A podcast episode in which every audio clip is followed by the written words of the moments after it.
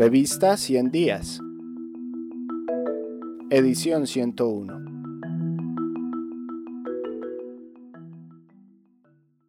Estatuto Temporal de Protección para Migrantes Venezolanos. Verdadera garantía de protección e integración. Mauricio García Durán, Silvia Carolina Lear Guerrero. Una de las medidas migratorias más importantes que se han tomado en América Latina en el contexto de la migración venezolana ha sido el Estatuto Temporal de Protección para Migrantes Venezolanos, aprobado por el gobierno colombiano por medio de un decreto del pasado primero de marzo. Es una medida que, evitando conceder el estatus de refugiados a todos los venezolanos que emigraron forzosamente a Colombia, más de 1.8 millones, de los cuales alrededor de un millón que se encuentran en estatus migratorio irregular, busca ofrecerles medidas temporales de protección, hasta por 10 años, que respondan a las necesidades de protección internacional con las que llegan a Colombia. El presente artículo se desarrolla en tres partes.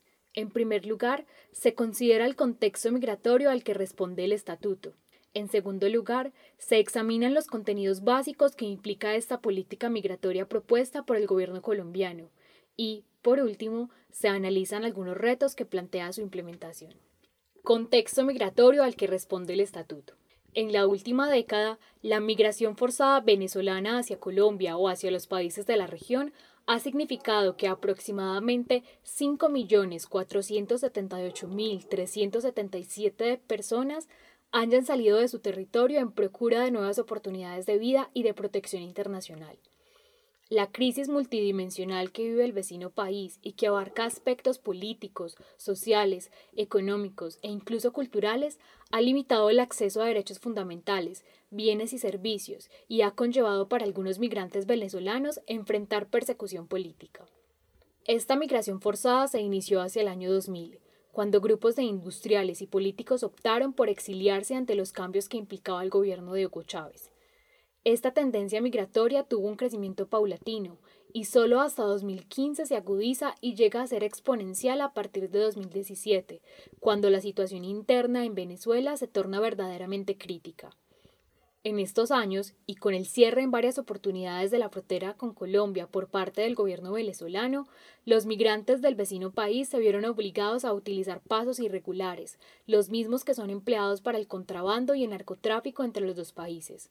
Por allí se dio inicio entonces al paso de personas adultas, menores de edad, mujeres gestantes o lactantes, comunidades indígenas en condiciones humanitarias precarias, sin recursos económicos, con necesidades apremiantes de salud y alimentación, sin medios de vida para su supervivencia y sometidos al control y abusos de grupos armados irregulares, cuando no de la fuerza pública en ambos lados de la frontera. A corta de diciembre de 2020, según cifras oficiales, se encontraban en territorio colombiano aproximadamente 1.729.537 ciudadanos venezolanos, de los cuales 762.823 estaban regulares en el país, bien sea porque contaban con un permiso de ingreso y permanencia, un permiso especial de permanencia o una visa, y 966.714 en condición irregular. Si bien el estatuto migratorio representa cierta ventaja para el acceso a derechos específicos como la salud y la educación, en términos generales, esta población mantiene las condiciones de vulnerabilidad con las que llegó, pues el acceso a un empleo o a medios de vida se ha visto limitado al desarrollo de actividades de tipo informal, que les permite, si acaso, lo mínimo para el sustento diario.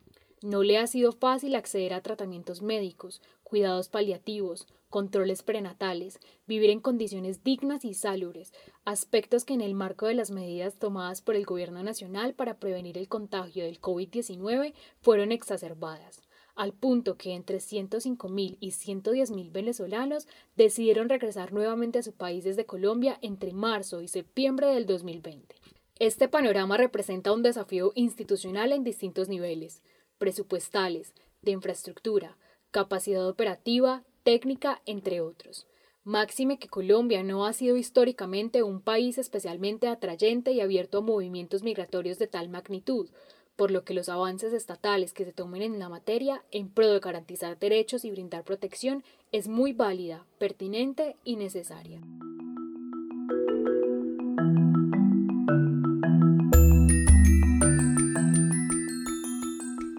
Quieres terminar de conocer este artículo, ingresa a nuestro sitio web www.revistaciendiasinep.com.